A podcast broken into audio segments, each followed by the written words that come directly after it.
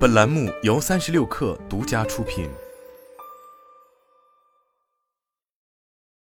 本文来自神意局。有史以来规模最大的每周四天工作制试点发现，参与试点计划的大部分英国公司后来都没有恢复成每周五天工作制的标准，其中还有三分之一的公司准备永久变更成每周四天工作制。这项研究从二零二二年六月开始，到二零二二年十二月截止，有六十一家组织参与了这项研究，共有约两千九百名员工志愿接受了压缩版的工作制。本周二公布的数据显示，只有三个组织决定暂停实验。两家仍在考虑缩短工作时间，其余对压缩工作时间对收入增加、人员流失减少以及员工倦怠程度下降的作用深信不疑。就工作日而言，四天就是新的五天。鉴于这项研究发生在困难经济环境下，包括快速的通货膨胀、政治的不稳定以及英国脱欧等，均对英国公司造成了不小影响，所以有成千上万的员工接受更短的工作时长，很值得注意。因为在经济低迷时期启动延锁工作时间的计划似乎值得商榷。此项研究的首席研究员、波士顿学院的经济学家、社会学家 Julius 说：“我想知道采用每周四天工作制对企业来说会不会更难？答案似乎是否定的。他的研究早就发现，每周五天工作制与现代员工的生活方式与承诺已经格格不入。这些组织做得很好，他们对此非常满意。”英国的数据有力地证实了去年十二月公布的针对美国、爱尔兰和澳大利亚公司进行的小型试验的结果。那项研究结果表明，四天工作制与五天工作制相比，在企业收入和员工生产率方面相当，而缺勤率与离职率均有所下降。但这些试点规模较小，参与的公司数量只有英国试点计划的一半左右，参与的员工数只有后者的三分之一。Score 说：“我们基本上得到了非常相似的结果。”差别很小，确实没什么值得谈论的。总部位于新西兰的非营利倡导组织四 Day Week Global 协调了一系列的四天工作制试验计划。对英国这份研究结果是其第二份重大数据发布。研究人员每次都会对数据收集工作做出调整，并开始跟踪更轻松的时间时长的长期影响。尽管这些研究经过了精心设计，并且涵盖了各行各业的组织，但它的缺陷是参与组织规模偏小，还有就是试验不是随机的。参与组织都自愿选择加入计划，并且在培训和规划方面投入大量精力。这意味着那些组织的领导者本身就有提倡缩短工作时间的倾向。参与试点计划、体验到工作时长缩短的员工喜欢他们的发现。在新的时间安排下，员工报告说，包括压力、倦怠、健康乃至于个人生活等在内，自己的各方面都有所改善。在试验期间，男性照顾孩子的时间比女性增加了一倍多。两千九百名参与者当中，没有一个人表示自己想放弃这种四天工作制。有百分之十五的人甚至表示，给再多的钱也不能让他们再回到五天工作制。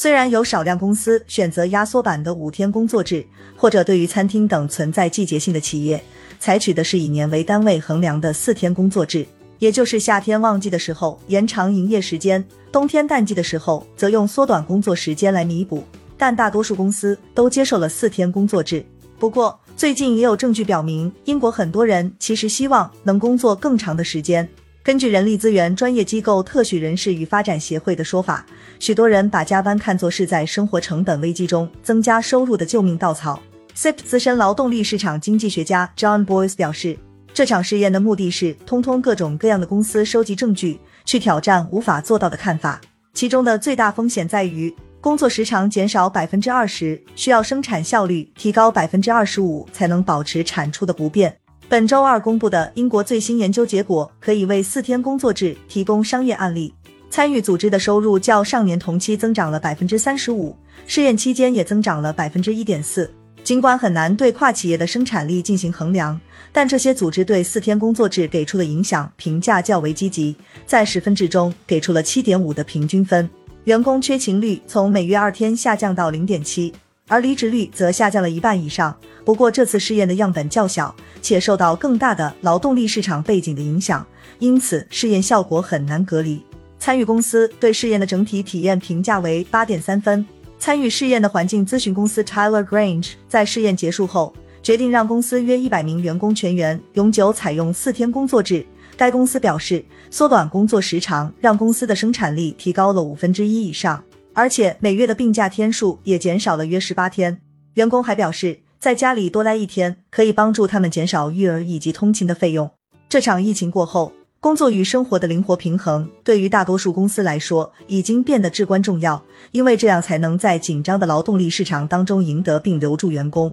现在，部分企业已经把四天工作制看作是人才争夺战的新武器。尽管空缺的职位相对较少，但在参与试验之后，给 Tyler Grange 投放简历的人数几乎翻了一番。该组织在一份声明中表示，四天工作制是吸引和挽留员工的关键策略。这份对英国的试验研究报告表明，参与试点后，非营利组织以及专业服务业的员工在锻炼时间上的收获更大，而建筑工人在睡眠问题和倦怠方面收获的好处最大。多一天的休息尤其令女性受益。虽然男性和女性均报告获得了更好的结果，但女性在生活和工作满意度方面的提升更大。这也改变了家庭状况。因为男性报告说自己因此承担了更多的育儿工作和家务劳动，虽然所承担的份额仍然没有达到到百分之五十。不过，在说到工作天数与灵活性之间的关联时，部分人对少即是多表示怀疑。家电保险和维修服务公司 Domestic General 首席执行官 Matthew Cormack 表示，